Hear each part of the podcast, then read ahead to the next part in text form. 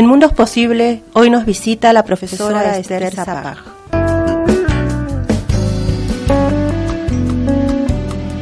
Eh, usted hablaba hace rato de errores que por ahí cometen los comunicadores sociales que están en los medios, como el término el tiempo, confunden con el clima, digamos. Ah, eso es. Eh, ¿Qué, qué tipo?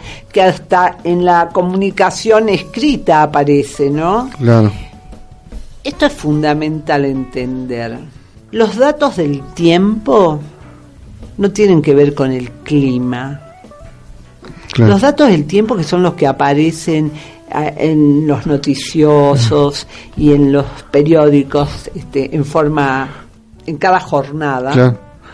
Que se repite constantemente en el comienzo, en el final son del los que programa. cambian. Esto Claro. es lo que estudia la meteorología. Claro. los fenómenos atmosféricos como temperatura, presión y humedad. ¿No es cierto? Esto Claro. cambia diariamente. Pero porque esto cambie en el día o, o en varios días, según la estación del año, no significa que Jujuy deje de tener el clima que tiene. Claro. Los estudios del clima, el clima es el conjunto de esos fenómenos, pero en un tiempo no menor a 15 años. Una vez que se ha estudiado, se ha hecho el pronóstico de estos datos en 15 o 10 años, recién estamos en condiciones de decir qué tipo de clima tiene una región. Para poder explicarle mejor, le diré que en general la gran superficie de, de Jujuy, excluyendo la Puna, tiene clima subtropical serrano y subtropical con estación seca. ¿Y qué está pasando ahora? Fíjese, seguro esta es la influencia de la corriente fría, de la corriente de la niña, Claro. que es eh, contrapuesta a la del niño de- en- que corre en Navidad por las costas peruanas y chilena. Entonces, por eso tenemos lluvias hasta en el mes de junio, cuando nuestras lluvias son de verano. Por otro lado, los montos de precipitación en Jujuy no han variado, Claro. ¿me entiende? Ha variado el- el- en los meses en que llueve y el monto según los meses, de algunos meses, y ha disminuido el monto en otros meses. Las precipitaciones totales anuales no han variado, ¿sí? Claro. Bien, entonces lo que cambia es el tiempo, ¿sí? Profesora Esther Zapata. Objetivos generales del programa. Es interpretar el sentido de los hechos geoeconómicos y políticos a través de las teorías del espacio social como totalidad, de los sistemas complejos y de los desarrollos desiguales regionales para explicar la realidad geosocial.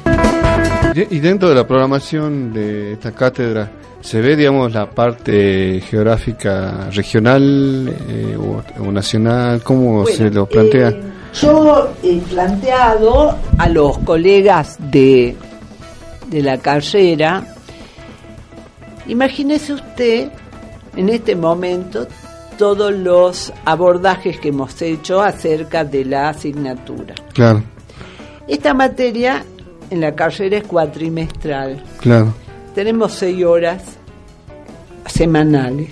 Somos dos personas en este momento. Es imposible abarcar más contenidos por el tiempo acotado. claro. Sería importantísimo, decimos, no solo una geografía regional, sino además una geografía mundial, económica y política. Por otro lado, también no hemos explicitado nada de los eh, abordajes políticos que hacemos dentro de la cátedra, ¿no es cierto? Eh, pero este, creo que, que queda claro cuál es la importancia del estudio de la geografía dentro de la carrera de comunicación social.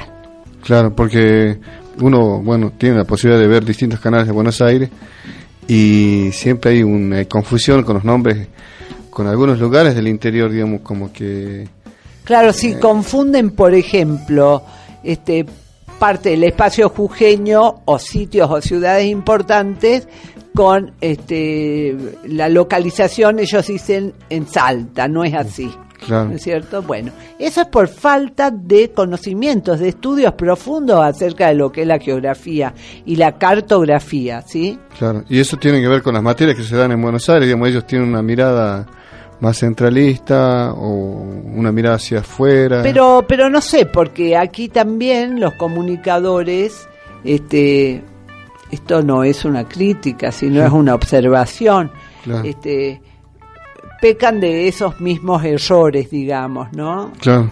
Cuando hablan del clima, cuando hablan del tiempo, o cuando este, hacen mención a una noticia que tiene que ver con una localidad, una ciudad, etcétera, ¿no?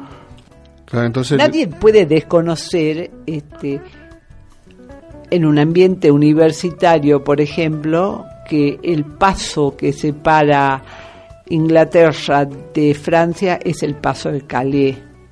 Y aunque nosotros no sepamos hablar francés, tenemos que pronunciar correctamente, porque no es el paso de Calais, y la gente dice así, el paso de Calais, no, mm. es el paso de Calais, ¿sí? Este, bueno, ese es un, un, ejemplo este, alejado de nosotros. Hay otros ejemplos próximos que, eh, que están mostrando que realmente falta, este, no voy a decir formación, sino este, interés por aprender esto sobre el espacio, ¿no? Que esta facultad lo ofrece al espacio, ¿sí? Sí, es, eh, el tiempo es muy acotado, pero igualmente este, aquí damos las bases, las herramientas para seguir haciendo abordajes que tengan que ver con la geografía para poder este, informar desde este lugar. Bueno, gracias profesora por venir a visitarnos y seguramente habrá otra oportunidad para seguir hablando sobre geografía económica, política de América y Argentina. Y de Argentina. Bueno, este no, gracias a usted y bueno, estoy a su disposición cuando desee que profundicemos en un tema específico de los contenidos este, conceptuales de la asignatura, este puedo venir. Bueno, gracias. En Mundos Posible estuvo con nosotros la profesora Esther Zapac docente de la Cátedra Geografía Económica y Política de América y Argentina.